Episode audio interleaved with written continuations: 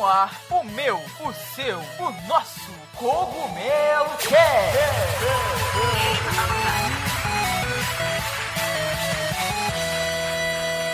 Oh yeah, Mario Time.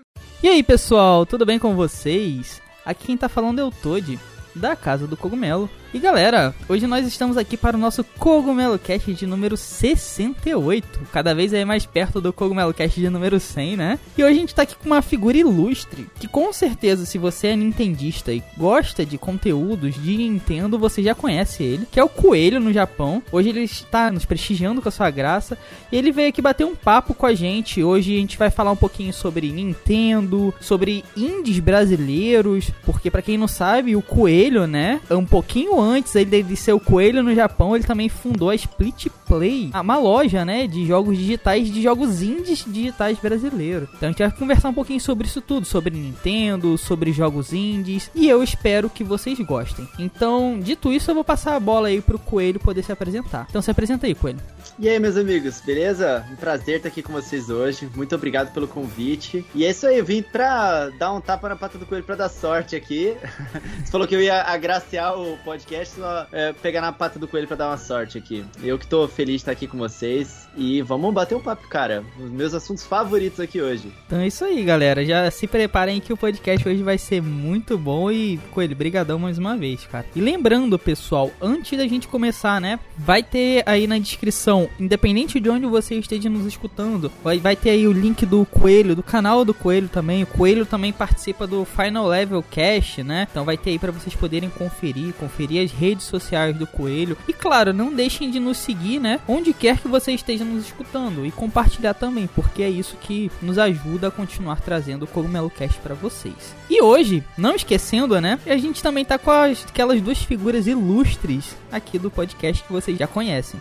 Então eu vou deixar que eles se apresentem. Então se apresentem aí, pessoal. Fala aí, meus amigos. Aqui quem fala é o Beto Narchi. E depois do anúncio do Switch OLED, eu tô vendendo meu Switch antigo, hein? Interessados venham de inbox. E aí, galera, sou Luiz Aoki e é um prazer estar falando com o Coelho. Eu estou relativamente recente aqui no, no cenário da Nintendo, mas ele sempre foi uma referência, assim, que, que a gente pode sempre contar, né? Então é um prazer e vamos conversar. Então é isso aí, galera. Em ritmo de coelho que a gente vai começar o nosso Cogumelo Cast de número 68. Se aconcheguem aí na cadeira aí, bora lá. E pessoal, como nós estamos em um podcast, eu espero que vocês estejam nos escutando com qualidade. E falando em qualidade, não se esqueçam dos nossos parceiros da Logitech, que tem os melhores headsets com os melhores microfones e conforto que vocês podem encontrar. O link da Logitech está aqui na descrição, independente de onde você esteja nos escutando. Eles têm sempre os melhores headsets, mais completos e com claro o melhor custo-benefício. Então não se esqueçam de conferir o site da Logitech para encontrar os melhores produtos.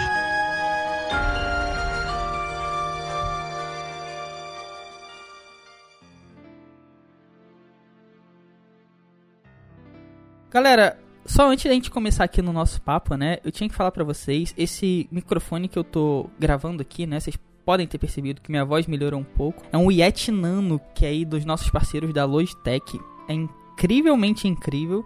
Eu estou perplexo assim com a qualidade do som e vocês podem estar ouvindo também com uma qualidade melhor, com certeza vocês vão perceber. E aí dos nossos parceiros da Logitech, é um microfone incrível que vai estar tá aí me acompanhando, né, em todos os próximos episódios. Então, fazendo esse adendo pra gente entrar aí no nosso tema de Nintendo, galera. Coelho do Japão aqui, né? A gente não poderia deixar de falar de outra coisa. Então, hoje a gente vai falar um pouquinho também sobre Nintendo, pessoal. É, recentemente aí vocês sabem que a Nintendo anunciou o novo modelo do Nintendo Switch, né? Agora não é mais Nintendo Switch Pro, é Nintendo Switch OLED. Isso, né, caracterizando aí o, a sua grande diferença, que é uma tela OLED, e mais algumas melhorias, né, que a gente vai ter nesse novo modelo. Então, eu quero saber aí de vocês, né, do Coelho também, o que, que vocês acharam desse anúncio? Foi dentro do esperado ou a Nintendo poderia ter anunciado alguma coisa melhor? É, o que, que vocês acharam do anúncio aí do Nintendo Switch OLED? Cara, definitivamente não foi dentro do esperado. Quer dizer, foi dentro do esperado, mas não completamente, né? A gente, quatro anos depois, ou melhor, a gente já tá no quinto ano do, do, da, de vida do Nintendo Switch, né? Para um console que tá há tanto tempo no mercado, era de se esperar que a, a empresa ela colocasse um novo modelo ali com um pouco mais de features novas, igual a Nintendo sempre fez no passado e também igual as concorrentes costumam fazer, né? Mas eles resolveram dar uma, um upgrade assim na experiência que a gente já conhece, né? Que é a, a, com uma tela OLED, que é uma tela bastante impressionante, muito boa. É uma tela maior, né? É, então é mais ou menos igual a Nintendo fez quando eles lançaram o 3DS XL, né? Que eles lançaram é o mesmo 3DS, só que ele é maior. Com o kickstandzinho para ele ficar melhor em cima da mesa, né? Eu gostaria muito, assim, pessoas que me acompanham no meu canal sabem que tem uma série de jogos que a gente analisa no canal, que a gente traz conteúdo e tal. Alguns deles, como o Hyrule Warriors Age of Calamity, até mesmo o recente Monster Hunter Stories 2, a gente consegue sentir que se tivesse um, um pouquinho mais de clock no processador do Nintendo Switch, eles iam rodar de forma mais lisa, né? São ótimos jogos, assim, e eu amo, amei esses dois jogos, inclusive as análises são super positivas,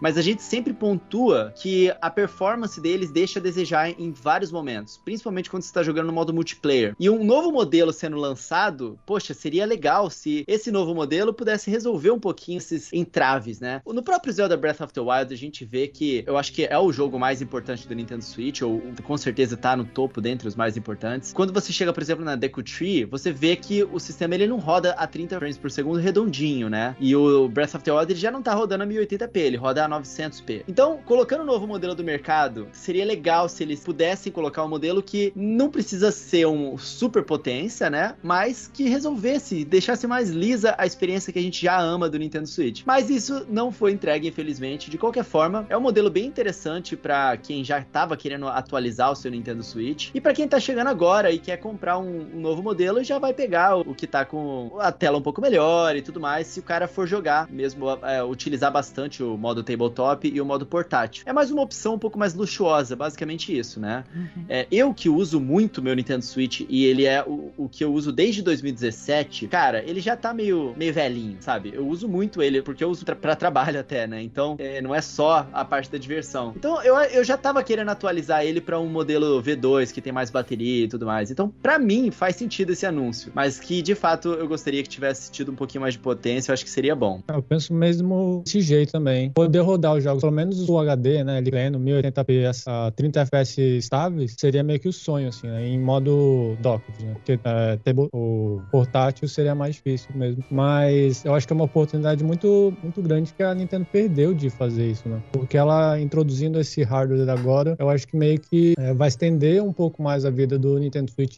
padrão. E eu não sei se vai ter tempo de lançar essa versão revisada com melhorias de hardware, assim, né? Eu não acho que essa tela OLED é, justifica tanto assim esse novo modelo, como ele, como o Coelho falou, é um objeto de luxo, assim. É só quem, quem ainda não tem o Switch tem uma renda bem, bem estável aí, uma, uma vida financeira bem estável que vai poder comprar. Mas é, olhando o copo meio cheio, né? Olhando com olhos otimistas, os outros modelos continuam no mercado, né? O Switch base tá aí também, o Switch Lite. Tendo uma visão ainda mais otimista, eu espero assim que a introdução desse novo, novo modelo abaixe um pouco o valor dos outros. Eu, eu acho difícil porque é Nintendo, né? Mas quem sabe, tendo mais, mais consoles, vamos dizer, superiores, talvez tenha um efeito aí meio dominó de diminuir o valor do, do Switch base. O que, que você acha, Beto? É, eu enxergo um pouco desse, dessa de raciocínio também, até porque o anúncio, para quem viu o trailer no YouTube e tudo mais, cara, é mágico, assim, tem uma mudança de design, é, eles mostram o Metroid Dread, né, os Joy-Cons brancos e tudo mais, só que aí se você vai ver os pormenores, a gente acaba ficando um pouco frustrado, né? Só que aí eu divido em dois polos, eu divido no polo da galera que realmente não consome nada a respeito de Nintendo, assim, na questão da indústria, e o pessoal que realmente acompanhou os leaks, os vazamentos e tudo mais. Porque aí tem uma frustração maior do lado de quem consumiu os vazamentos e estava esperando um Switch Pro, né? Esse, inclusive, foi um apelido que a galera que consome essas notícias deu. A gente estava esperando um pulo similar ao do PlayStation 4 para PlayStation 4 Pro, né? Ele realmente coloca o Ultra HD, ele tem uma mudança ali que é um pouco mais drástica internamente e tudo mais. Uh, e acabou não sendo que a gente recebeu da Nintendo. Eu enxergo uma estratégia de mercado, tá? Esse Switch Pro, teoricamente, ainda tá vivo. Que talvez em algum momento, né, nos Estados Unidos, o preço oficial já foi anunciado em dólar, né? Então, o Switch tradicional, que a gente pode chamar de antigo agora, né? Tá 300 e o Switch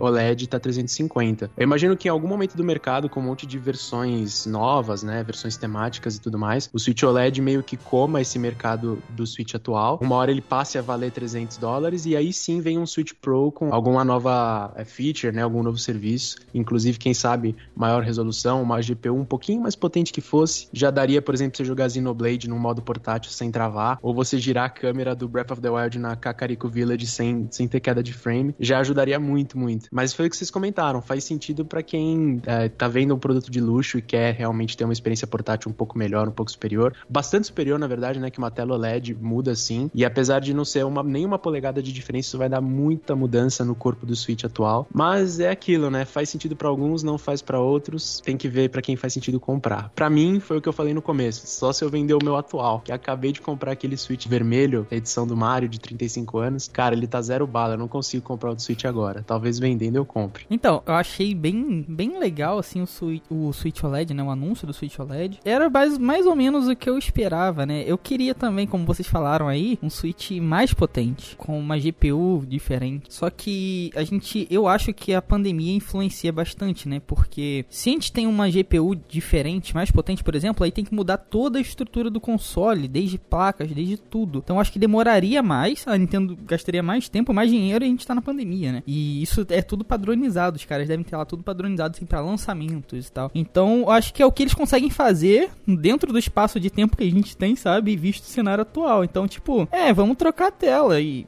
mudar ali a parte de suporte, coisas bem pequenas, sabe? Mas que vamos dizer assim que justificam um novo modelo. Então eu também queria é, uma GPU um pouco melhor, um switch um pouco mais potente, como eles fizeram com o 3DS, né? E 3DS XL, é, os modelos assim maiores geralmente tem uma GPU diferente, o New 3DS, por exemplo. Então seria bem legal, seria muito como vocês citaram aí vários exemplos, né? A gente tem quedas de frames e tudo mais. Por exemplo, The Witcher, poxa, com uma GPU melhor, quem sabe não poderia ter um gráfico um pouco melhor, rodar um pouco melhor. E é um jogaço que o Switch já tem, né? Então, assim, com certeza é bem-vindo. Mas eu acho que é, tá dentro do padrão, principalmente porque a gente tá vivendo hoje, né? E eu não espero que a Nintendo lance um, um novo Switch. Agora, para mim, só vai vir assim, tipo, sei lá, Switch 2, um novo console. Eu acho que esse daí vai, vai segurar até a gente ver, como o Coelho falou, né? O Switch já tá é, indo pros 5 anos de, de estrada. Eu acho que ele dura até uns 8 anos. E aí eu acho que a Nintendo lança um console novo. E a gente já vai pegar com muitas melhorias, né? Então, mas eu acho que foi dentro do padrão. Eu também, como vocês, eu queria algo super melhorado, né? Principalmente a parte de GPU, mas eu acho que tá dentro do padrão, principalmente porque a gente tá vivendo hoje em dia, né? Eu acho que condiz, assim, com a realidade. O que, que vocês acham? É dentro do padrão Nintendo, né? De meio que decepcionar pra depois chegar assim e dar um tapa na nossa cara, cheio de novidade, com tudo que a gente sempre sonhou. Sim. Parece É, que ela é- guarda as cartas. né? É bem, na verdade, com tudo que a gente sempre sonhou, não, né? Com, com um monte de coisa que a gente não esperava, né? Porque a Sim. Nintendo ela gosta de fazer isso. Eles, in- É. eles inventam moda e, e sempre fazem tudo ao contrário do que tá todo mundo esperando. Nossa, É, essa, essa que é a questão, né? Vocês tocaram no ponto de quem acompanha os rumores, podia estar esperando outra coisa e tal. Cara, os rumores acertaram 99% de todas as informações. Então, quem acompanha já sabia muito bem o que esperar, né? Eles erraram esse detalhe, né? Do, Do 4K. da, da potência e tal, de, de 4K.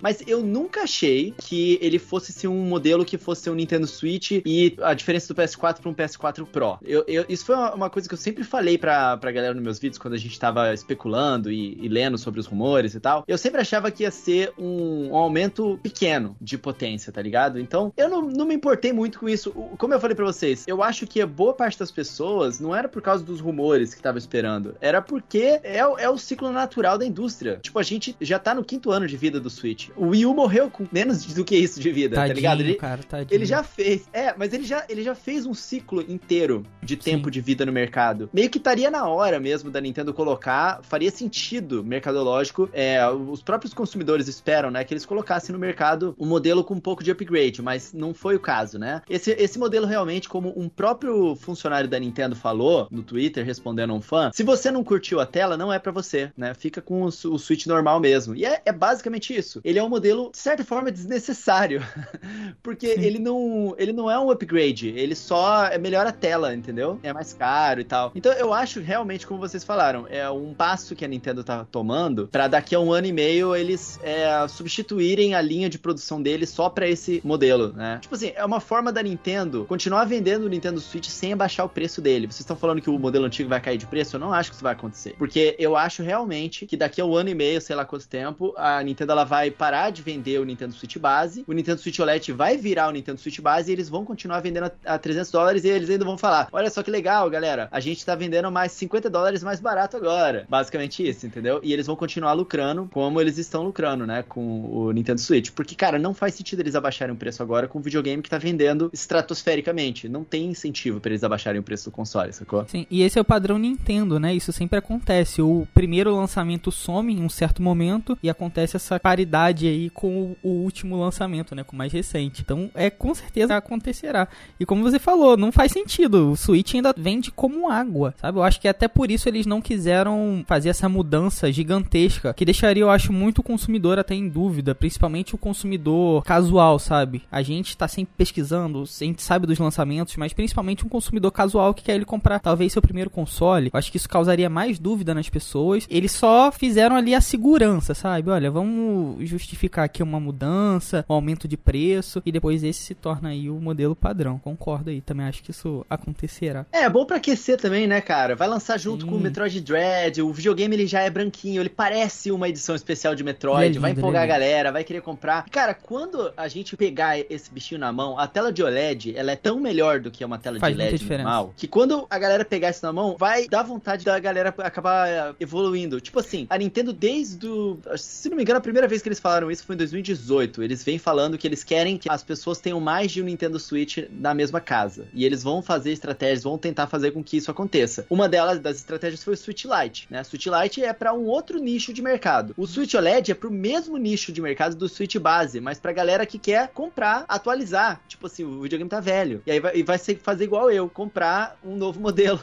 A galera que já comprou em 2017. Não é para um terceiro nicho de mercado, que seria o caso de um Switch Pro, sacou? Total. É, eu entendo, mas eu, eu não sei, porque o, as melhorias que foram entregues são focadas exclusivamente, vamos dizer assim, no portátil. Porque o que você ganha no, no dock é uma porta internet, basicamente, que já tem um dispositivo aí no mercado que atende essa necessidade. Pois é, é por isso mesmo que eu tô dizendo. Tipo assim, a gente tem um modelo base, a gente tem um modelo portátil e a gente não tem um modelo TV. Esse, esse o Switch OLED, ele é a mesma coisa, é pro mesmo nicho de mercado, é o modelo base. Né? É isso que me deixou 500 vezes mais desapontado, assim, com esse anúncio, sabe? Porque primeiro lançou o Switch normal, que tem as duas funções. Aí lança o Switch Lite, que é exclusivamente portátil. Aí, logicamente, que eu, consumidor otimista, vou pensar, agora a Nintendo vai focar no docked, né? E não. É, mas você, vocês não acham que é a gente que tá criando expectativa? Porque o Switch, ele nunca veio com uma opção de ser um console ou portátil ou um console ali de dock. Ele sempre veio com o diferencial de ser um híbrido. Será que não é a gente que tá esperando um console muito potente pelo que a gente tá vendo no mercado? A gente vê PS5, Xbox super potentes, mas esse, essa nunca real foi a proposta da Nintendo, né? A ideia sempre foi, olha, cara, jogue onde você quiser, jogue em casa também, e a gente tá criando essa expectativa de um console poderoso. Será que não é a gente que tá criando essa expectativa? Mas não precisa ser poderoso, cara. É claro que é a gente que cria expectativa, mas é isso que o consumidor faz. O mercado é assim, o mercado é, é especulativo de tudo. A, a, gente, como consumidor, a gente quer coisas, né? É igual uhum. com o jogo. Pô, queremos o jogo, o que, que a gente quer no Zelda Breath of the Wild? Não é isso que a gente discute o dia inteiro total. na internet, né? Eu acho que é normal isso. Não, total. E você citou um ponto aí que é o Zelda Skyward Sword, né? Que quando esse podcast sair, ele já vai ter sido lançado, né? Você também falou, o Coelho, do Metroid Dread, que foi aí anunciado com o Switch, o jogo. Eu pirei. A gente tava na live junto, né, cara? Então, eu, tipo, eu pirei muito com o Metroid foi Dread. Aquilo. Não, aquilo foi, foi incrível. foi, foi muito bom mesmo. É, realmente foi literalmente muito bom. E a gente tem também aí os próximos lançamentos, como os remasters de Pokémon Diamond and Pearl, que eu tava esperando há muito, muito tempo e é a minha geração favorita aí de Pokémon. A gente falou do hardware do Switch, mas pelo, pelo que parece, né, pelo menos 2021, com toda a situação, né, o cenário atual, a Nintendo ela vem assim mantendo um catálogo de lançamentos. O que, que vocês acham? Tá bom esse catálogo assim ou poderia estar tá melhor? A Nintendo poderia, por exemplo, tá fazendo mais coisa de Zelda, faltam jogos ou tá um catálogo bom pro ano que a gente tá, assim, para 2021? O que, que vocês acham? Cara. acho que tá bom tendo tudo isso em vista, né? Tudo isso que você falou de pandemia e tal, que afetou muito os ciclos de desenvolvimento, mas sempre pode ser melhor, né? O Breath of the Wild já podia estar sendo lançado, por exemplo, do próximo Donkey Kong também, que passou o aniversário dele agora. E parece que não aconteceu nada. A Nintendo não se pronunciou, não falou nada. E sobre o Zelda em específico, né? Teve o aniversário de 35 anos, foi super celebrado no ano passado por causa do Mario. E nesse ano a gente ainda não teve nada, né? A gente teve é, pouca coisa. Teve o, o Game Watch, lá, o Skyward Sword, mas todo mundo tava esperando algo maior, né? Porque é uma das maiores franquias da Nintendo, principalmente depois do Breath of the Wild, ela tá separando aí cada vez mais com o Super Mario. Então, uma celebração ao mesmo nível, assim, acho que era um pouco da expectativa dos fãs também. Cara, eu particularmente acho que a Nintendo tá insana, assim, no Nintendo Switch. No meu canal a gente cobre muita coisa. A gente faz basicamente análise de todos os principais lançamentos e dos que não são muito grandes também. Cara, eu nunca.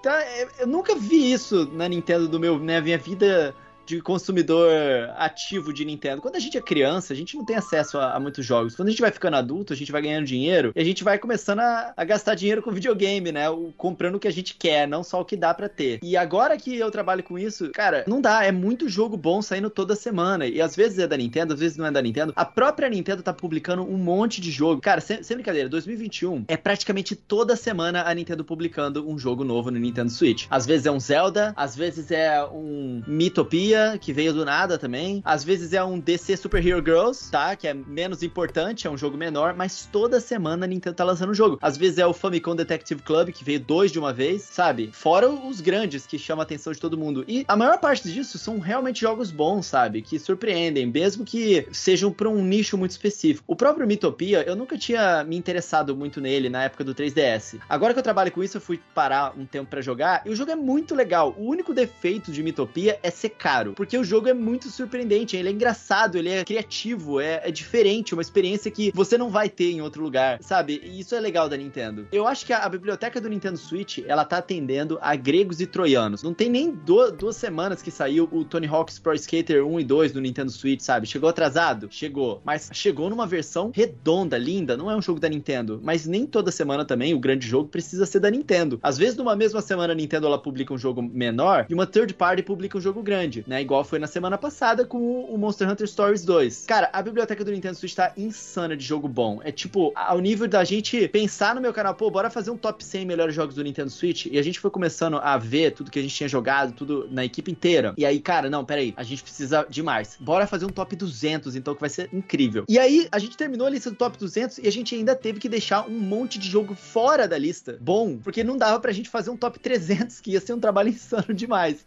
O top 200 já tem mais de duas horas, sabe? Então, cara, a biblioteca do Nintendo Switch tá surreal, assim. Eu acho que a Nintendo, ela tá mandando bem pra caramba nesse sentido. Eu acho que a impressão que a galera tem de que eles estão espaçando seus lançamentos, eu acho que é uma, uma impressão um pouco errada mesmo. Eu acho que é uma aquela coisa do efeito peneira, sabe? Quando a gente olha para trás, a gente se lembra que em 2017 teve Zelda Breath of the Wild, Mario Kart 8, Mario Odyssey, ARMS. E aí a gente olha agora e cadê esses jogos? Cara, em 2017, nem de perto tinha tanto lançamento bom chegando pro Nintendo Switch quanto agora. Tinha mês inteiro que não tinha nada demais em 2017, né? Mas era o ano de lançamento do console a Nintendo colocou essas, esses quatro que são importantes. Mas ao longo do resto da vida do Nintendo Switch, a gente teve muitos outros jogos bons. A galera não. Eu acho que se esquece um pouquinho desse do tempo que. dos jogos que vem vindo, sabe? Que foram vindo de lá pra cá. Teve Luigi's Mansion, que é um jogo incrível, Astral Chain, que é um jogo incrível. Tem muita coisa. E ainda tem muita coisa por vir ainda. Eu não consigo mais ter tempo de jogar tudo que eu quero jogar no Nintendo Switch, cara. Eu acho que tá insana a biblioteca do console. É, eu vou bem nessa linha de raciocínio também. Antes eu, eu, era muito cara que defendia que 2017 foi o melhor ano do Switch, justamente porque teve Mario Odyssey e Breath of the Wild, né? Só que foi o que o Coelho falou. Era muito espaçado os lançamentos, cara. Então Breath of the Wild foi tipo em março e o Mario Grande foi em outubro. Acho que nesse meio tempo teve ARMS e alguns outros,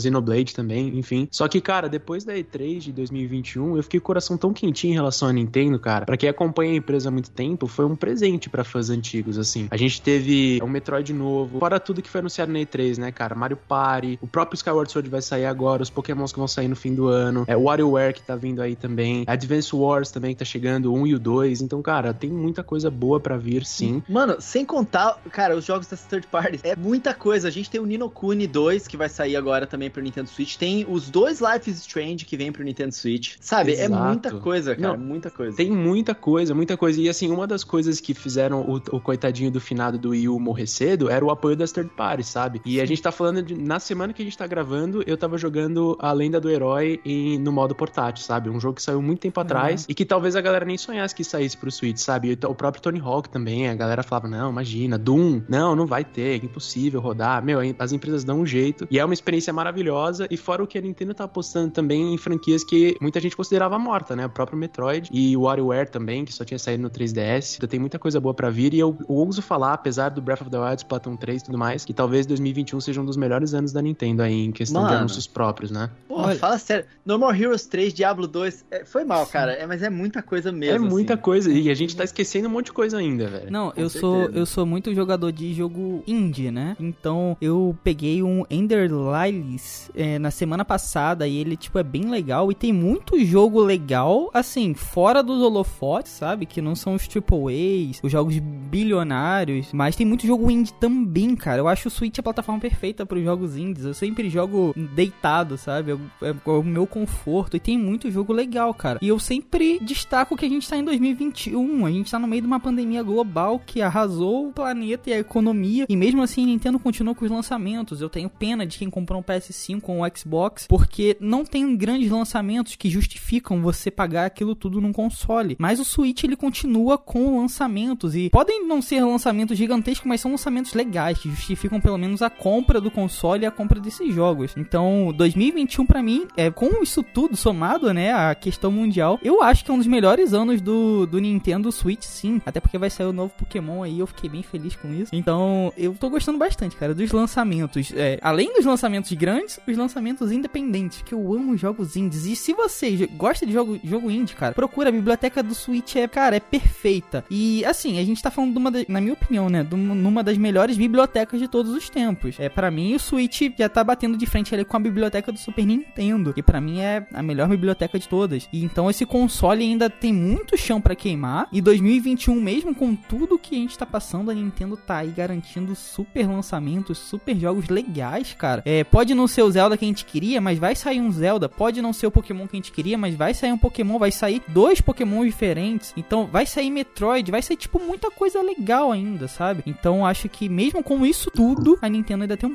plus de tá lançando jogos é, bons, né, esse ano. Sim, é, eu concordo com o que vocês disseram, principalmente com, com o que o Toad falou agora, que a biblioteca de indies do Switch é impressionante, assim. Mas eu vou fazer o papel do hater aqui e vou levantar uma, uma coisa. Que o próprio Coelho disse assim: ah, lançou Mitopia, mas é muito caro. Tem o Age of Calamity, mas a performance não é muito boa. Tem. Vai lançar o novo Mario Party, mas parece que ele vai ser só uma, um remake. Sempre tem um mais, assim, com a Nintendo, sabe? Isso que me frustra. Isso que me deixa um pé atrás com os próximos lançamentos e com, essa- com essa realmente expectativa que a gente tá criando, né? Um do, uma das franquias que era mais esperada, assim, há muitos anos para voltar era o Advance Wars. E aí a gente teve o anúncio, mas é um remake, é um bundle do 1 e do 2. Então, não sei. Eu fico super animado, eu concordo com tudo isso que vocês falaram, que a gente tá num momento do Switch muito especial. A gente tem muita coisa para jogar, muita coisa para fazer, mas sempre tem aquele porém, assim, aquele, aquela coisinha que incomoda, que podia ser melhor e que a Nintendo, como uma empresa focada especificamente nos games, eu acho que ela deveria olhar para essas coisas. Ela deveria estar mais em sintonia com o mercado que ela atende. Mano, Pra- olha, eu, eu concordo com tudo que você falou. Concordo, concordo muito. Eu só discordo na parte do Advance Wars. Eu tenho um pensamento um pouquinho diferente nesse sentido. Eu acho que a, a gente, olhando pro mercado, cara, de games e como é que funcionam as coisas, se não fossem remakes, a gente não teria, eu acho, o Advance Wars. Porque não é a Nintendo que tá trabalhando nesses jogos, cara. Eles estão querendo trazer de volta essas franquias que a galera queria através de mão pessoas talentosas, mas essas pessoas talentosas nunca trabalharam com essas franquias. Então, eles primeiro têm que colocar na mão desses estúdios é, um, um jogo, um remake, pra eles entenderem a base do jogo, pra eles entenderem o que que faz daquela franquia especial. E aí, o próximo passo, se der certo, vai ser um jogo novo. Igualzinho, cara, com a Mercury Steam. A gente tava sem um estúdio. Olha quantos anos a gente não tinha um Metroid novo, cara, 2D. Porque não tinha um estúdio que a Nintendo tinha acertado a mão pra fazer um Metroid 2D bom. A Mercury Steam foi lá e fez um, um Metroid Samus Returns excelente, que é um remake. E agora o que, que a gente tá tendo? A gente tá tendo o Metroid 5, o Metroid Dread, que a gente tá esperando esperando há muito, muito, muito, muito tempo, através da mão de quem? Justamente da empresa que fez o remake antigo. Então eu acho que é um passo importante e necessário, entendeu? Interessante. Não tinha pensado nesse, é. nesse sentido de ser um, um degrau, né? Ser um stepping stone, assim. É, eu concordo muito. E ainda tem o efeito colateral de você criar uma constância, né? E por mais que não atinge todo mundo, ainda tem esse mas que, que o Luiz colocou, que eu concordo bastante, que o Switch tem uma base de, de consumidores muito grande. Então ainda vai atingir algumas pessoas, as pessoas vão se divertir e ainda cria essa constância legal, né, cara? Então, assim, se a gente tivesse que esperar só o Zelda ano que vem, a gente já tá mordendo os microfones aqui enquanto a gente grava. Então tem muita coisa para jogar, vai aliviando um pouco isso. E a gente fica até tranquilo de estar um pouco no escuro, né? Porque é um negócio que é ano que vem e pra esse ano tem muita coisa boa para acontecer. Do you speak English? No? Calma. Eu também não falava inglês, mas o inglês mudou a minha vida.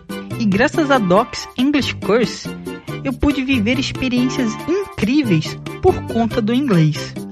Os links da Docs estão aqui na descrição, independente de onde você estiver nos escutando. Não deixe de conferir e conhecer este curso que pode mudar a sua vida também com o inglês.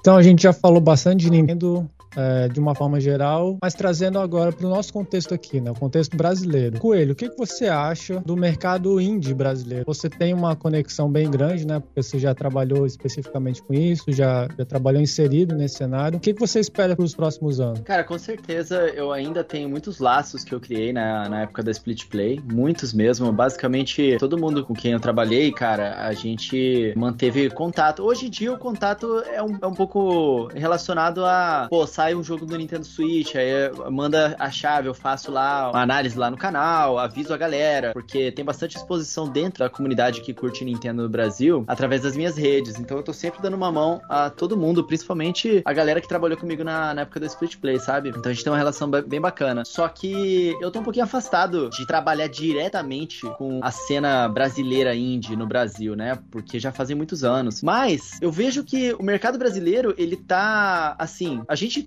vem muito tempo falando que o mercado brasileiro está se expandindo e ele vem realmente se expandindo bastante. Mas eu acho que a gente chegou num ponto agora que as oportunidades aumentaram muito. Hoje a gente tem no mercado plataformas que são populares pra caramba e que são abertas pro mercado brasileiro. O que, que eu tô querendo dizer com isso? Cara, para você publicar no Xbox é bem tranquilo. Para você publicar no PlayStation é assim, não é tão tranquilo quanto, mas é ainda você consegue fazer com seu estúdio, sabe? E agora para você publicar para Nintendo no Brasil, publicar no Nintendo Switch, eles já estão vendendo o kit de desenvolvimento deles, sabe? Tem muitas publishers que estão interessadas e trabalham diretamente com estúdios na eh, nacionais. E não precisa ser estúdio grande, com um jogaço assim, não, muito caro. Não, cara. Tem empresas que trabalham com a galera menor mesmo, que tem aplicações feitas mais rápido e para ser vendido mesmo pro nicho da galera que consome joguinhos mais baratos. Existe muito mais oportunidade hoje em dia para você publicar no PC, mas você não precisa ficar refém da Steam. Você tem oportunidades para publicar no, nos consoles também, sabe? Muito mais acesso. Então, o acesso e essa facilidade, por mais que o governo tenha sabotado muito do, dos projetos que ajudavam os desenvolvedores, né? Várias editais e tudo mais, o Toji deve saber disso, inclusive, né? Vários editais que a galera que produz jogos indies foram cortados mesmo, né? Mas a, o mercado mesmo tá mostrando oportunidades. Então, eu acredito que a galera que tá trabalhando com isso hoje, se eles quiserem começar, tipo, pô, vou fazer um jogo mobile aqui, que é o início de muita gente, né? Pega, faz um jogo bacana, é, deixa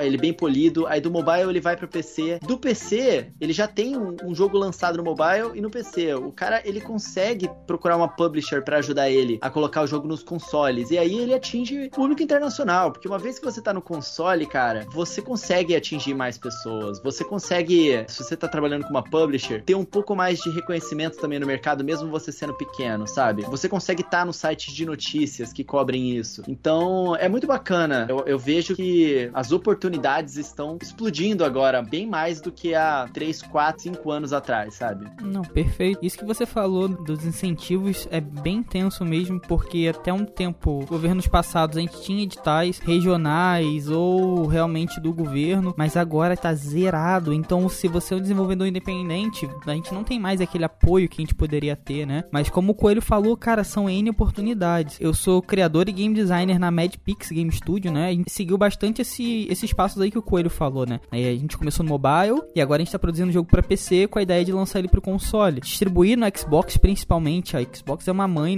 nesse caso de distribuição de jogos indies, é bem, bem tranquilo. E aí você começa dando os seus passos, né? Inclusive, Coelho, quando o jogo estiver pronto, eu quero que você jogue, cara, eu quero que você veja. Então vai ser uma honra aí. E aí, assim, é, o mercado de games, como o Coelho mesmo falou, tá, cara, deslanchando. A gente recentemente, né? É, eu acho que foi o Beto que falou da lenda do herói no Switch. É um jogo 100% nacional, a cara do Brasil, sabe? A gente tem outros títulos também, como Dandara. Então a gente tem bastante jogos brasileiros que despertaram aí no decorrer do, dos últimos anos, né? Que nem é bastante coisa. Coelho sabe, né? Da Split Play não tinha. É, não é assim, a gente não tá falando de 20, 30 anos atrás. A gente tá falando de coisas é, recentes acontecendo no nosso cenário, que não acontecia, né? Isso mostra que as oportunidades e o mercado tá ficando aquecido também. E se abrindo para os jogos brasileiros, porque a gente é muito louco isso. Os jogos brasileiros, eles querem ter a característica do Brasil, querem que as pessoas conheçam. É muito difícil você ver um jogo brasileiro que não tem uma pitadinha brasileira ali, sabe? E isso é bem legal, porque mostra que o mercado, principalmente internacional, tá se abrindo aos jogos e desenvolvimentos brasileiros, né? É uma. tá chegando uma boa safra aí e novos ventos também. Eu acho que isso é bem legal aí para quem gosta de desenvolver, principalmente aqui no nosso país. É, cara, eu acho que o mercado internacional não faz essa distinção. Pra gente, é um orgulho, né? Pra eles, eles não, não acho que eles não se ligam muito o que é brasileiro e o que não é, exceto no caso do A Lenda do Herói, porque a Lenda do Herói é muito curioso. Quando você inicia, você só tem duas opções de linguagem, que é inglês e português do Brasil. Então, o, o gringo que vai pegar o jogo, ele vai olhar e falar assim, caraca, português do Brasil, pô, o jogo é brasileiro, que irado, porque cantar tudo isso em rimando em várias línguas diferentes deve ser insano, Sim, né? Insano. Então, eu imagino que eles devam prestar bastante atenção nisso, cara. Mas a gente vê, ó, você citou alguns exemplos ali, eu vou citar alguns outros. Aritana, né? Aritana e a Pena Dark Peak, inclusive, era um jogo que era exclusivo do Split Play. Hoje eles têm em desenvolvimento a versão 2, que é um, um projeto muito maior, e é em parceria com a própria Microsoft. O Chroma Squad e o Knights of Pen and Paper, uhum. é, da Behold Studios, hoje eles são muito bem quistos, tanto no Brasil quanto lá fora também. E os outros projetos da Behold, que inclusive saíram pro Nintendo Switch, tem um deles que ele rivaliza ali com Overcooked, sabe? Um jogo muito bacana uhum. e que a galera curte muito, fazer stream e tudo mais. O próprio Dandara tem reconhecimento internacional mesmo, como você falou. O Horizon Chase, cara, que é um jogo Horizon que. Chase. Cara, eles. A Quiris, eles arrebentaram, assim. O, o jogo é muito querido aqui, aqui dentro do Brasil e lá fora também, sabe? É muito mesmo. Os caras cresceram pra caramba. O mais recente que lançou agora, o Kaze and the Wild Masks. Jogaço, cara. Uhum. E ele conseguiu conquistar o espaço deles. Assim, lógico que não é fácil você desenvolver um jogo e de repente, pô, ele tá bombando na boca do povo. Não é nem um pouco fácil. Mas hoje tem mais meios. As empresas já tem mais estúdios que adquiriram essa experiência de conseguirem chegar lá e podem ajudar é, que promovem eventos, mesmo agora virtuais, né, para ajudar outros desenvolvedores da cena a participarem, entenderem aonde que o ponto que eles estão e a, como fazer para chegar até lá. Tem mais estúdios querendo publicar também, né, mais estúdios querendo englobar outros estúdios dentro do seu próprio. Então existem mais meios para quem é safo nesse meio e se envolve mesmo com a cena, é, conseguir se desenvolver. Lógico que não é fácil, nunca é, é muito difícil ainda, mas eu vejo que as coisas estão conseguindo ganhar um, um pouco mais de segurança, menos risco mercadológico, digamos assim, né? Porque agora tem mais meios para que as coisas deem certo, para que um jogo consiga gerar renda, seja através da sua versão mobile com propaganda ou através da publicação em uma plataforma. Perfeito. E você, Beto, o que, que você acha disso tudo? Cara, assim, eu acho que, falando do mercado indie especificamente, talvez você e o Coelho sejam os caras que vão contar a história enquanto eu fico sentado na fogueira, sabe? Eu acompanhei o mercado indie especificamente global, né? De uma maneira muito superficial, 2014, 2015. Quando eu comecei a ver a notoriedade disso no mercado brasileiro, cara, abre um novo horizonte, né? Você fala, meu, tem tudo isso aqui para jogar, tem tudo isso de jogo, de projeto interessante, milhares de casos que vocês comentaram que estouraram o mundo afora. Eles levam, né, uma pitada do Brasil. O próprio Horizon Chase, né, que o Coelho falou, cara, tem o carro da firma, né? A gente até falou quando a gente recebeu o pessoal da Aquiles aqui, né? Então, a Lenda do Herói é um jogo brasileiro que conseguiu se adaptar para outro idioma, então eu acho maravilhoso. A evolução, o espaço que esse mercado tem ganhado no Brasil e no mundo é muito importante. Tanto essa parte das publishers, né, de conseguirem publicar tudo com mais facilidade, quanto para quem joga, porque são mais opções para quem joga, é mais barato, é mais acessível e são projetos passionais, né? Você realmente está fazendo ali porque você acredita, porque você investiu tempo, dinheiro e desenvolvimento nisso. Eu acho que todo mundo sai ganhando, que bom que esse mercado evoluiu. Né? E tá perdendo o preconceito das pessoas, né? Ah, tá jogo total. brasileiro, a galera, Sim. sei lá, 6, 7 anos atrás torcia o nariz. Hoje em dia já tem tantos exemplos bons que a galera para pra prestar atenção. Ah, jogo brasileiro, vamos ver, tá ligado? Uhum. Não é a, a, primeira impressão que já. Porque brasileiro tem disso, né? A gente vê uma coisa nossa muitas vezes, a gente torce o nariz. O povo faz muito isso, né? Mas tá mudando isso, ainda bem. Tá, e vale ressaltar que são jogos de extrema qualidade. Eu vou falar aí do Horizon Chase, que pode ser considerado o melhor jogo de corrida do Nintendo Switch. É, falar aí de Dandara, que foi destaque mundial por falar da Dandara, que é um personagem brasileiro, né? De luta brasileira. Então a gente tá falando de jogos que são passionais, obviamente, porque são independentes, né? O jogo independente carrega isso, o coração ali de quem tá desenvolvendo, mas que também carrega uma qualidade absurda. O Chrome Squad é absurdamente magnífico, né? Na sua produção. E, nossa, é, a gente tá falando de jogos brasileiros nacionais com qualidade. A lenda do herói, eu sei que eles não fizeram para vários idiomas exatamente por isso. Demorou até para sair a versão em português, porque é muito tenso fazer um jogo cantado, onde a música encaixe com as piadas, né? E com as rimas em outros idiomas, cara. Então, tendo inglês, eu acho um passo magnífico, né? Refazer tudo cantado, rimado, que conta a história em inglês, sabe? Então, a gente tá falando de jogos, assim, com diferenciais e jogos brasileiros, né? Isso mostra também que o mercado brasileiro tá amadurecendo, né? O Coelho citou aí o Aritana, para mim é o game que estreou o mercado indie brasileiro, né? Já tinha, mas foi o game que o mundo parou e falou, ué, ali no Brasil também se fazem jogos? Então, acho que o Aritana é muito importante nisso tudo. E a gente tem grandes, grandes outros lançamentos e que ainda estão por vir, né? E que eu acho isso realmente incrível, me deixa muito animado, principalmente como desenvolvedor. Cara, o Horizon Chase Turbo, no ano que ele foi lançado do Nintendo Switch, é que você falou que ele é o melhor jogo de corrida do Nintendo Switch, isso aí, isso aí é motivo para um debate extenso. Uhum. É, uma, numa plataforma que tem Mario Kart, né? Ah, não, não, não, não, não assim, no nicho do Mario Kart, é nicho, não, mas sabe, assim, diferente. cara, se você olha para a biblioteca do Nintendo Switch no ano que o Horizon Chase Turbo foi lançado, ele foi o jogo de corrida mais bem avaliado do Nintendo Switch naquele ano. Então, sim, cara, teve um momento ali que você podia dizer, esse aqui é o melhor jogo de corrida no Nintendo Switch esse ano. É sinistro, cara. É muito legal isso.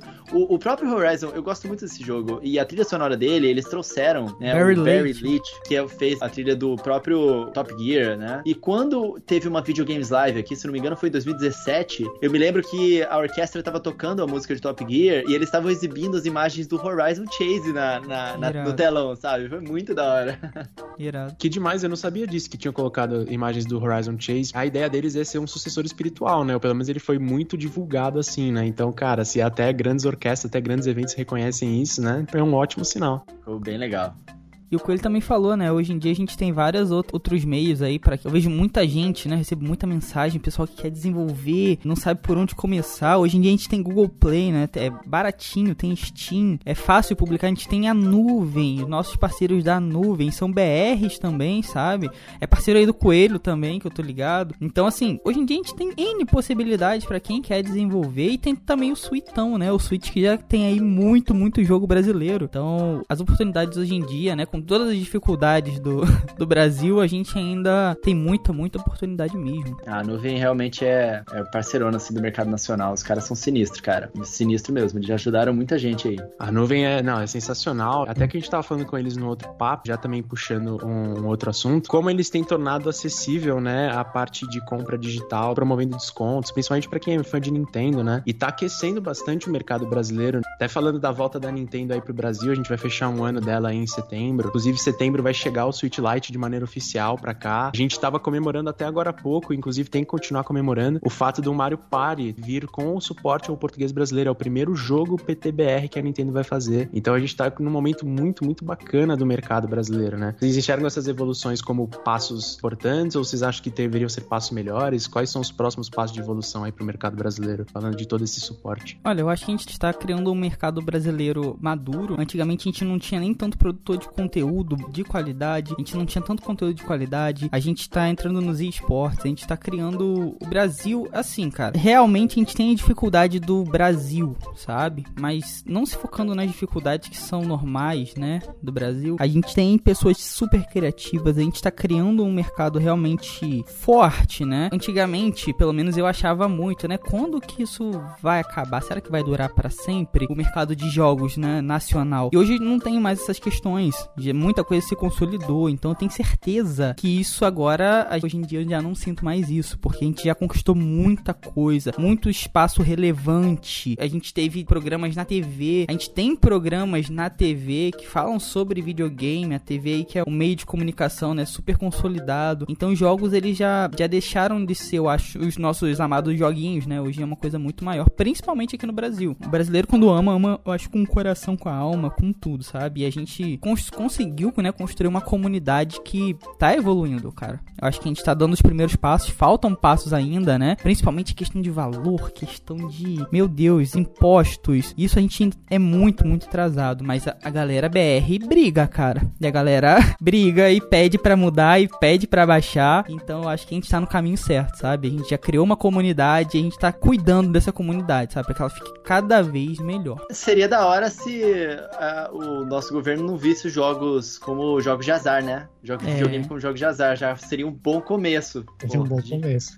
Ajudaria, Deus. tipo, muito, sabe? Joguinhos têm mais imposto que arma de fogo, cara. Então é uma parada assim que não entra.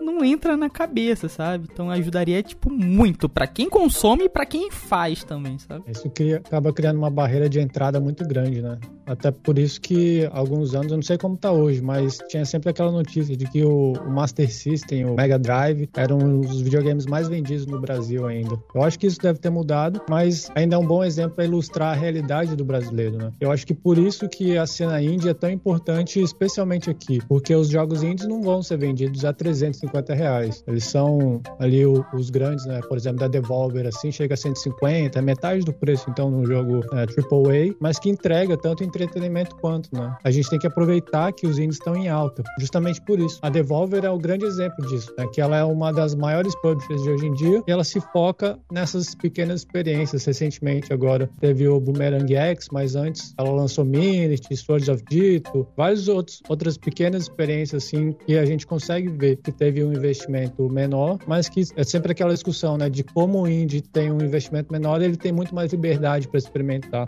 Então, tem até gente que argumenta que os indies que estão avançando a indústria dos jogos, e o brasileiro eu acho que se aproveita muito disso, né? Na nossa cultura, a gente sempre tem esse negócio do jeitinho brasileiro, da nossa criatividade para superar os desafios, e isso acaba sendo transportado para os nossos jogos. Então, a gente tem um potencial muito grande Não, perfeito. Inclusive, a Devolver aí também, nossa parceira, eu amo de paixão. E eles também têm um jogo brasileiro publicado, que é o Sludge Life. Então, até a Devolver, que pra mim é a maior publisher, publisher de games indies do mundo, tem ali no seu catálogo game brasileiro, sabe? Então, cara, eu acho que a gente já provou tudo que tinha que provar, já se consolidou como indústria. Falta alguns passos ainda, né? Principalmente como a gente já falou aí, é sempre bom relembrar que são os impostos, mas com qualidade e produção, eu acho que a gente não perde mais em nada, sabe? A gente já provou do que, que brasileiro é capaz, sabe? E muita criatividade.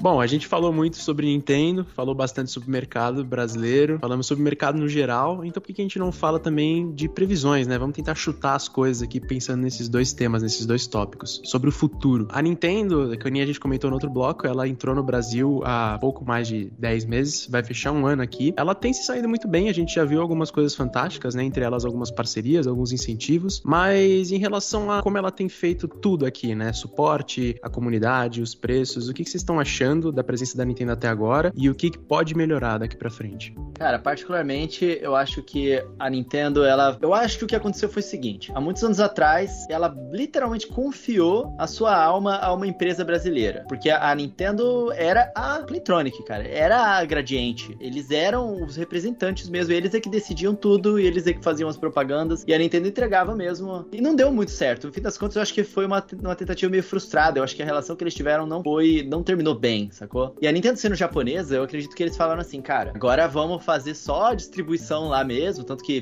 teve um tempo aqui com a Latamel, aquele rolo todo da Nintendo aqui no Brasil. Eles ainda faziam alguns eventos e tal. Era sempre uma coisa um pouco mais distante, né? Agora eles realmente resolveram voltar de verdade pro Brasil. Eles realmente. Eu costumo dizer que a Nintendo ela, ela não tá voltando pro Brasil porque ela nunca esteve aqui de verdade. Quando ela, era, quando ela estava aqui, não era ela mesma, era outra empresa tomando por ela. E depois era só distribuição. Agora eles realmente estão colocando o pé deles na América Latina e o Brasil sendo o maior país da América Latina, claramente é importante para importantíssimo para a estratégia deles. Só que eles mesmos querem fazer do jeito deles e eles fazem de uma forma segura e devagar, cara. Eu acho que a, o orçamento que eles colocaram para América Latina e a equipe não é muito grande e é uma equipe que tá cuidando da América Latina. Então, não é só Brasil. É lógico que o Brasil tem mais ênfase, mas eu acho que eles estão dividindo a atenção deles por muitas coisas e tomando passos lentos e seguros. Tanto que quando você pergunta para uma representante da Nintendo por que que eles vieram para cá agora, elas falam assim: "Olha, a gente vem tomando os passos na medida que vai dando certo e uma hora teve tudo aqui que a gente precisava e a gente resolveu lançar. Não tinha um motivo específico estratégico para eles terem lançado o Switch em setembro de 2000 e... quando? 2020. Não foi um motivo planejado, eles deu certo. Ah, agora a gente conseguiu fechar todas as pontas que a gente queria para poder lançar. Beleza, vamos lançar então. Pum, apertou o botão verde e lançaram. E cara, eu, a gente vê que eles vêm tomando esses passos lentos.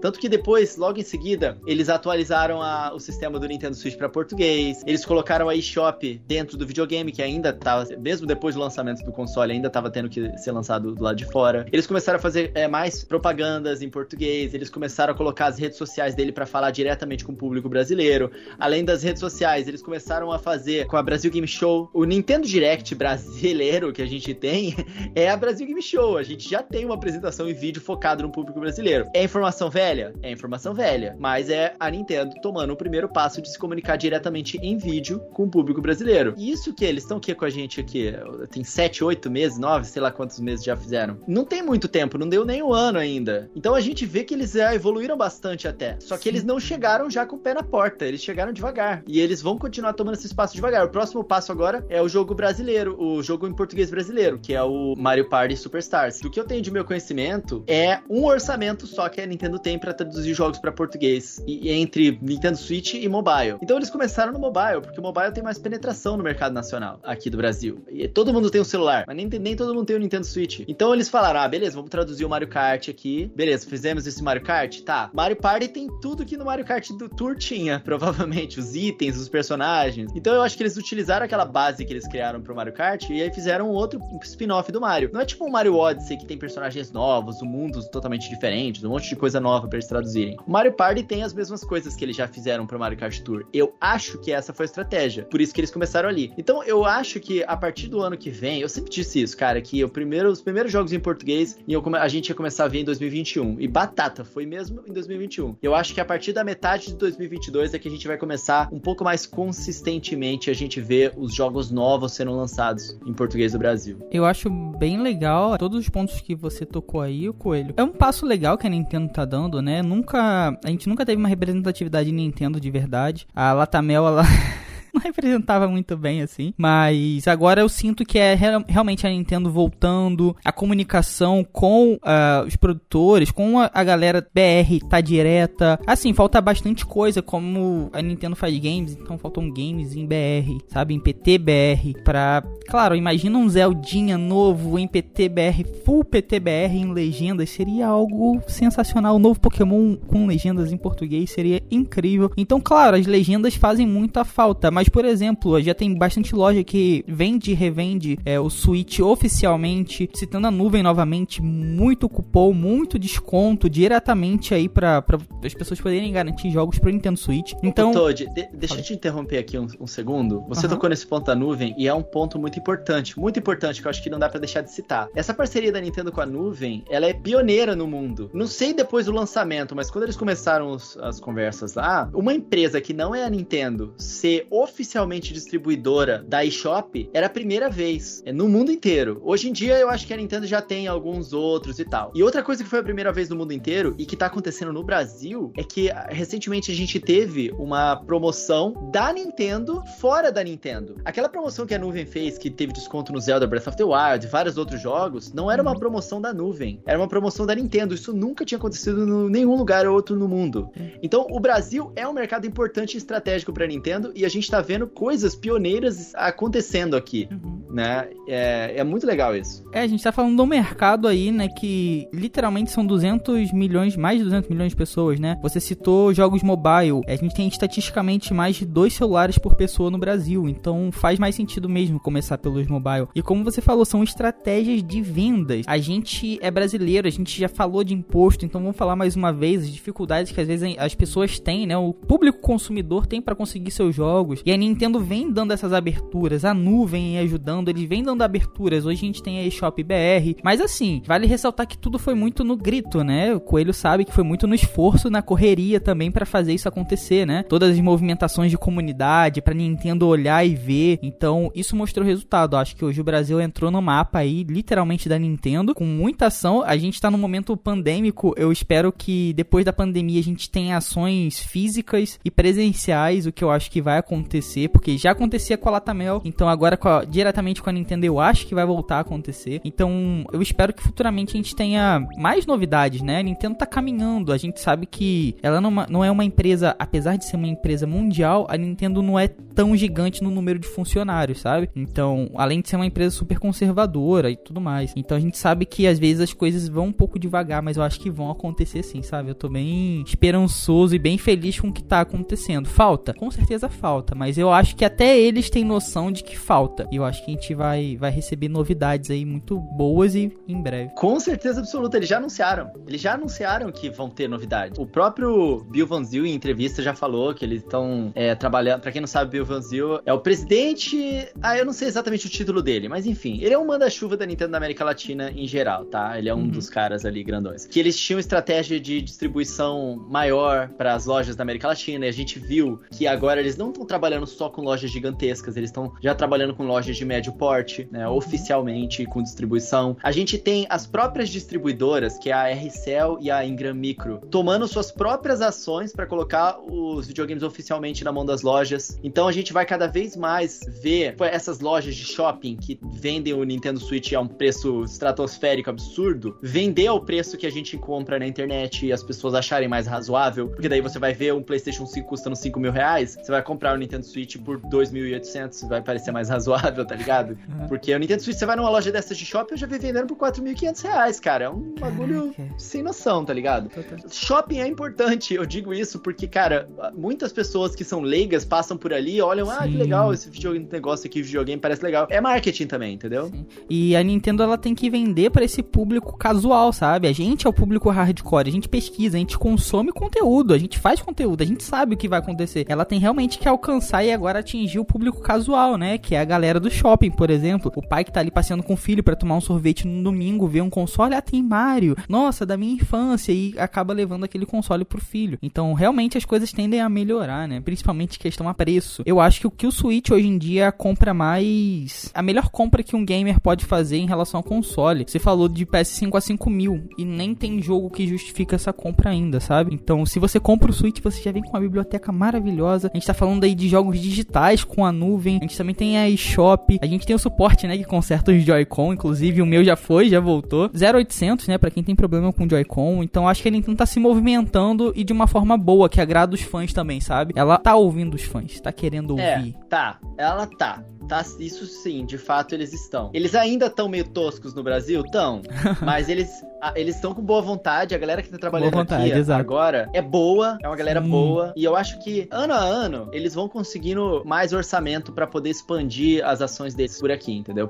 Uhum. Então, eu acho que os prospectos são definitivamente positivos. A galera que tá trabalhando agora na Nintendo América Latina definitivamente quer e tá Quer. se movimentando pra poder fazer as coisas acontecerem. É nítido isso, entendeu? S- Sabe o que eu acho um diferencial agora? Eles colocaram fãs de Nintendo pra trabalhar com a Nintendo, sabe? Então, por exemplo, pessoas que trabalham agora na Nintendo Brasil são fãs realmente da empresa, sabe? O que eu não sei se acontecia antigamente. Claro, a gente tem um amor, né? Quando a gente é fã, a gente faz, a gente quer que aquilo dê mais certo ainda. Então, acho que é isso também que vem acontecendo, sabe? São pessoas que conhecem a empresa, conhecem o cenário, claro, estão tentando trazer coisas melhores, né? A cada ano. Eu espero que aconteça mesmo. Definitivamente. A gente, claro que tem muita coisa que falta. A gente não tem os jogos em português. Os jogos aqui no Brasil são caros. Mas olha só, esse, em relação ao preço ser caro, no mundo inteiro é. Essa que é uma questão que eu acho um pouco difícil. Essa questão, na verdade, eu- em termos de Brasil, eu acho muito importante citar a nuvem novamente, porque a nuvem é uma peça importante pra Nintendo no Brasil. Eles, quando começaram a fazer o trabalho deles com o PC, eles mudaram o mercado nacional dos PCs, cara. Eles abaixaram a média dos preços dos jogos pra baixo. E até a Steam teve que se curvar pro, pro que a nuvem tava fazendo. E a Steam é gigantesca. Eles, eles viram que eles não conseguiam competir aqui, porque a nuvem tava mandando muito bem diretamente com os publishers e tal, essas promoções que a nuvem faz que tá no DNA deles. E a, e a nuvem tá fazendo isso de novo, cara, porque com a Nintendo, a gente, toda vez que tem um lançamento novo pro Nintendo Switch, comprar na nuvem é o valor mais baixo do planeta, sabe? Quando se trata de Nintendo. Porque eles lançam uns cupons, eu não sei se eles colocam a margem deles lá embaixo, eu não sei o que, eles estão fazendo, mas eles colocam uns cupons de desconto que é o preço mais baixo do mundo. E aí eles estão trabalhando com a Nintendo pra fazer propaganda, pra fazer essas promoções da Nintendo também. Então, tipo assim, o que eu vejo é a nuvem traçar uma estratégia e mostrar pra Nintendo, ó, vamos fazer esse teste aqui, ó. Aí depois eles fazem, eles fazem a promoção lá, olha o resultado que teve, ó, não foi positivo? Isso aqui significa que pro mercado brasileiro, essa faixa de preço é mais aceitável. Por que, que a gente não coloca os jogos do Nintendo Switch nessa faixa de preço aqui? Eu acho que esse é o objetivo final da nuvem. Sim. Porque desde o início, se vocês forem ver o anúncio da nuvem, quando eles anunciaram, ah, agora a Nintendo é nuvem no Brasil.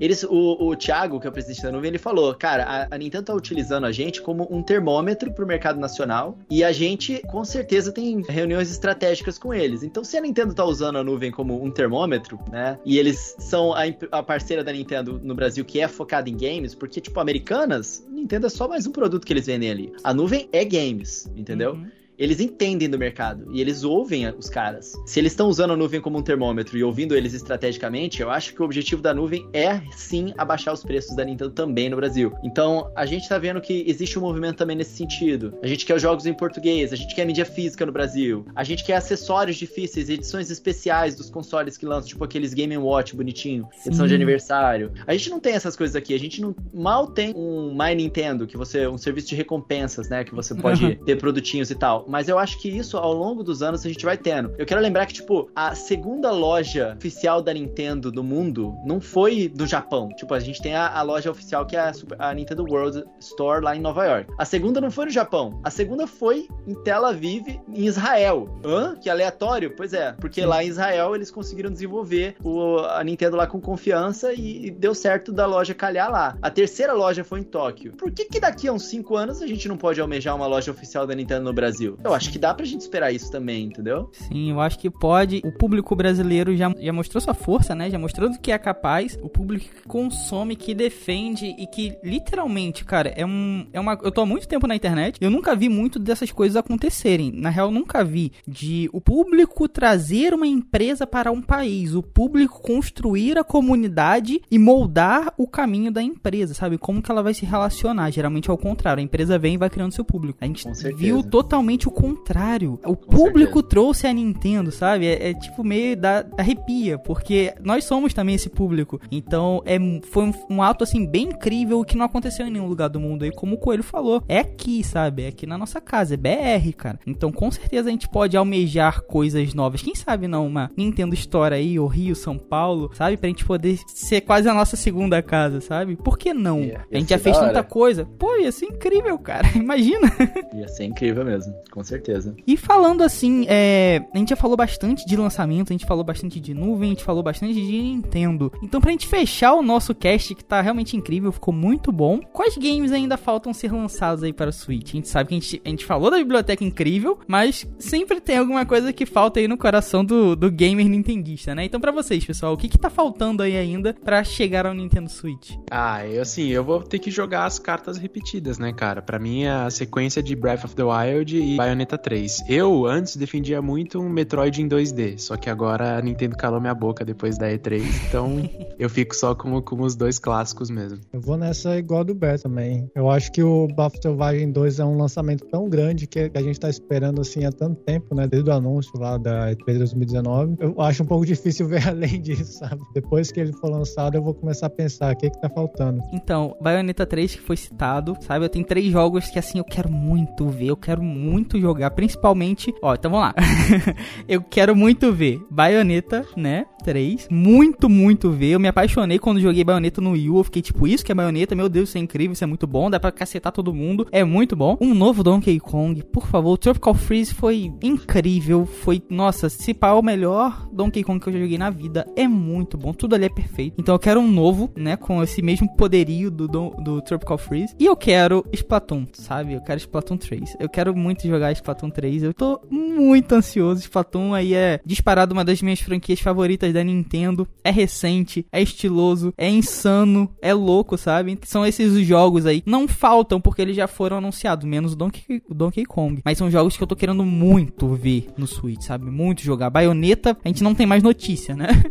O Donkey Kong a gente não provavelmente vai sair, talvez mais lá para perto do, do fim da vida do Switch. E Splatoon já foi anunciado, então são esses aí os três jogos que eu quero muito jogar no Switchão. Eu lembrei de um aqui, de Mario RPG, mas um RPG de verdade, assim. O original lá do Super Nintendo é muito bom. Então, ver a Nintendo voltar para aquele modelo assim mais JRPG mesmo, em turno e tal, com o action, action button, não sei como é que chama, é, personagens novos e tal, dando mais liberdade para quem for desenvolver de criar a sua, a sua pequena lore, assim, né, seu pequeno spin-off, seria muito bom. O Super Mario RPG acabou virando Paper Mario, né? E Paper Mario também desvirtuou do RPG. Então, eu queria muito um Mario RPG raiz. É, Paper Mario hoje em dia é uma mais aventura mesmo, né? Sim. É, ele se vende, esse último, né? Ele acabou criando expectativa também de voltar a ser um RPG, mas aí quando chegou era aventura mesmo, né? Então, É um jogaço. Esse, esse É um jogo jogaço, é um jogaço. É incrível, cara. Esse jogo é muito bom. Eu acho que, inclusive, por causa dessa quebra de expectativa, muita gente torceu o nariz pra esse jogo, que é um jogo, caraca, maravilhoso. E é um jogo que realmente você tem que pegar e jogar até o final, porque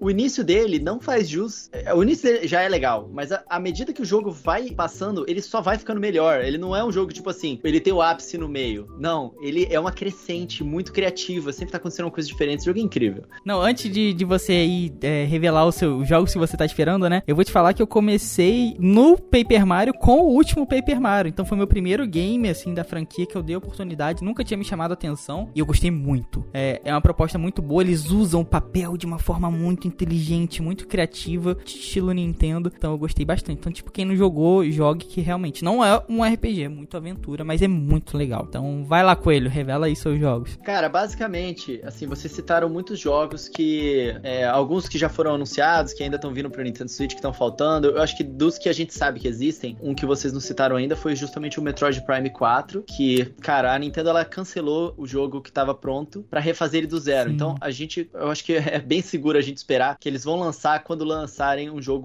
estratosfericamente incrível né? A expectativa tá altíssima depois disso. E eu acho que eles vão querer realmente fazer isso. Em termos de franquias da Nintendo que não estão representadas no Nintendo Switch, é, eu vou começar por algumas que ainda não tem e outras que são o meu sonho, assim, que eu queria. É, por exemplo, Rhythm Heaven é um jogo muito legal, que cabia muito uma, uma sequência no Nintendo Switch que a gente ainda não tem. Earthbound é uma, é uma franquia que tá esquecida e muito querida pelos fãs, e a Nintendo não precisa nem lançar um jogo novo, é só eles relançarem o diacho do Mother 3, que no ocidente, né, traduzido pra- oficialmente pela primeira vez, que a galera já ia ficar feliz. Eu gostaria de ver o retorno de Star Fox no Switch. Eu acho que Star Fox Zero, ele foi um jogo com boas ideias, mal executado. Ele é um bom jogo se você não joga sozinho. Se você joga ele cooperativo, os problemas dele meio que vão embora, porque aquela, aquele lance dos controles esquisitos que a galera não conseguiu entender direito não funcionou muito bem no Wii U. E eu acho que dava pra fazer um, um Star Fox Zero bom, dava pra fazer pro Nintendo Switch. Não precisa nem refazer outro jogo, não. Pode ser esse mesmo, completamente corrigido com conteúdo novo e ia ficar topster, assim. Eu queria ver Star Fox de volta. E, cara, tá faltando uh, os esportes radicais da Nintendo, né? Antigamente a gente tinha uh, o Excite Bike, por exemplo, no Nintendinho. A gente teve ele na, na época do Nintendo 64 também. A gente teve na época do GameCube. Na época do Wii, a gente viu a franquia evoluindo pro Excite Trucks e o Excite Bots. E ambos são jogos de corrida legais pra caramba. Então acho que tá faltando os Excites da Nintendo. A franquia de snowboard que eles abandonaram 1080, sabe? Wave Race. Seria legal se eles voltassem Nossa, ainda dois jogões. Dois jogaços, cara. E ainda dentro dos esportes radicais, cara, Mario Strikers. Pô, cadê Mario Strikers? Eu acho que o Nintendo Switch é uma ótima plataforma pra eles trazerem de volta, sabe? É, ainda mais em clima de Olimpíadas, né? Lá no Japão, podia ser um bom momento. É, o Punch Out, que é uma franquia também da Nintendo super legal, que é basicamente um jogo de ritmo mesmo, só que é um esporte de porrada, né? Que é o boxing. Então, assim, tudo isso dentro do- dos esportes radicais que eu acho que seria legal a gente ver representados numa plataforma tão vibrante que é o Nintendo Switch. E meus sonhos, cara, que eu quero muito ver mesmo, porque eu sou pessoalmente fã demais, F0, cara, F0, mano. Fizeram. F0 é incrível, é uma franquia É um excelente. É, eu sou muito sofredor de F0, porque F0 eh, teve o mesmo destino de Metroid, basicamente. Cada novo jogo que eles iam lançando vendia menos. Metroid 2D, no caso, né? E a gente tá vendo o Metroid ressurgir das cinzas. E eu quero ver F0 ressurgir das cinzas. Eu acho que se tem um console que pode reviver a franquia, reviver franquias, é o Nintendo Switch. Porque muitas pessoas. Ele virou um console mainstream. Ele não é a Nintendo ni- de nicho mais. Ele é o console que todo mundo quer, cara. Então eu acho que tem espaço pra Nintendo reviver F0. Eu acho que a Nintendo ela podia trazer Golden Sun de volta. Golden Sun era um jogo incrível na época. E a gente já vê hoje em dia RPGs que utilizam coisas como o Golden Sun utilizava e fazer muito bem. Tipo, o próprio Octopath Traveler, sabe? Podia rolar naquele estilo um Golden Sun, sabe? Bota na mão da Square Enix e usa aquela engine pra trazer de volta. O próprio Monster Hunter Stories 2, os ataques especiais são bem espalhafatosos, igual na época de Golden Sun era. Essa é uma franquia de RPG muito legal da Nintendo trazer de volta. É uma franquia que eu gosto muito, que eles abandonaram no DS e que eu acho que faria sentido eles trazerem de volta no Wii U e eles não trouxeram, mas que no, no Switch ainda pode funcionar, é o Os Tatakae Oendan. Taran, Ah, o Endo era muito bom, cara. Esse jogo era muito bom, mano. Fala Eu nunca, co- nunca encontro ninguém que gostava de Oendan também, primeira vez. Muito Cara, bom, o cara. Endano era incrível. Eu amava esse jogo. No, no, no ocidente eles trouxeram como Elite Beat Agent. Só que eu nunca joguei essa série é, no ocidental. Eu sempre joguei a japonesa. Também. E, cara, seria legal demais se a Nintendo trouxesse isso de volta. E, sério, eles precisam trazer de volta Kid Icarus. Eles precisam. O Por último favor, Kid Icarus por favor. que eles fizeram, cara, foi o Kid Icarus Uprising. E é um jogo incrível de 3DS, cara, que eu acho que as pessoas não deram o devido amor pra ele. Eu acho que ele até vendeu bem e tal, mas o 3DS, ele te sofria porque era um jogo mais complexo do que o aparelho conseguia ter botões o suficiente pra rodar direito, sabe? Os controles eram um pouco machucavam um pouco a mão. Tanto que quando ele lançou, ele lançou com um acessório enorme lá, que a gente apelida de o barco, né? Que você coloca no 3DS e encaixa nele, assim parece que fica um barquinho. No Switch, seria perfeito. Eles podem até trazer o Kid Icarus, Up- o Kid Icarus Uprising retrabalhado,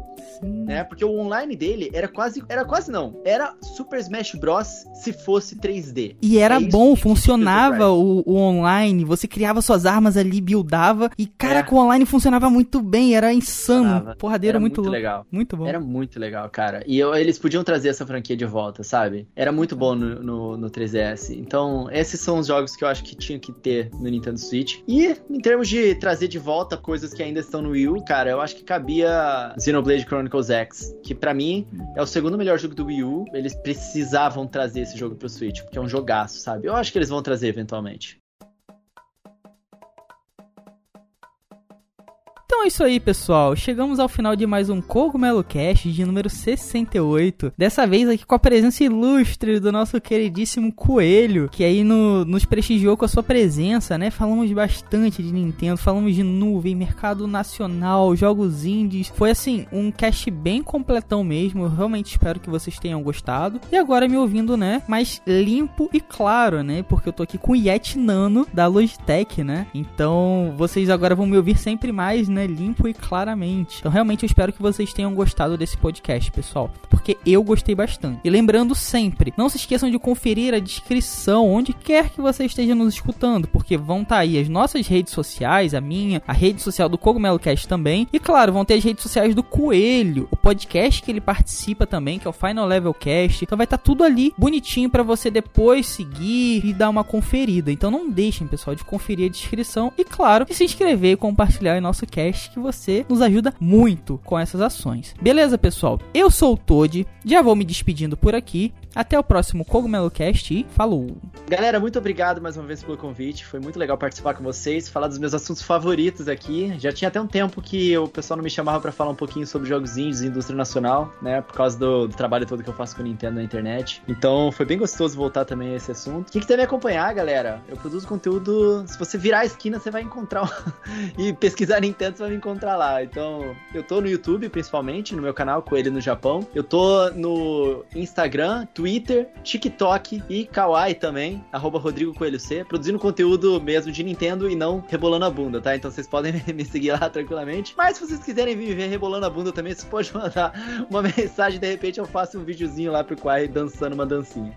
Enfim, estou também todas as sextas-feiras na Rádio CBN, falando sobre Nintendo e indústria dos games. Eu tenho meu podcast de Nintendo, que é o Coelho Cast, e meu podcast de games em geral, né, que eu apresento junto com a, a galera do Final Level, que é o Final Level Cast vocês podem encontrar no Spotify ou qualquer agregador de podcast. Infelizmente a Load morreu, porque vocês podiam me encontrar também lá, lá na televisão com os vídeos de, de, Zelda, de Super Mario e tudo mais. É isso aí, galera. Tô em tudo que é canto, apareçam lá pra gente bater um papinho. Gosto muito de conversar sobre isso nas redes sociais. Ali no Twitter é a rede social que eu mais uso para bater papo. Então apareçam por lá, me sigam lá no canal. Tamo junto. Muito obrigado aí pelo convite mais uma vez, galera. É nós. Vamos continuar aí juntos espalhando o evangelho do bom velhinho Miyamoto. é isso aí, gente muito obrigado por ter escutado a gente até aqui. Espero que vocês tenham gostado do papo de hoje. Foi um prazer dar um tapa na pata do coelho. É um cara que eu acompanho há anos. Então eu saio daqui com mais sorte e muito feliz de ter participado desse bate-papo aí. Espero que vocês tenham gostado também. Valeu e até a próxima. É nóis, mano. Obrigado. muito bom. Muito bom. Valeu, galera, por escutar. Vou ficando por aqui também. Foi um prazer mesmo conversar com o Coelho. Coelho que sempre, a gente sempre vê como uma referência de Nintendo no Brasil, né? E foi uma honra ter conversado com você. E já tô atualizando aqui minha lista de jogos pro futuro também. Um abraço, galera. Até semana que vem. Ô, louco, aí sim, mano. Então, acho que não posso deixar esse podcast sem falar com a nossa audiência aqui também. Um tapa na pata do coelho pra dar sorte e. Valeu! Aí sim, tapa na pata do coelho.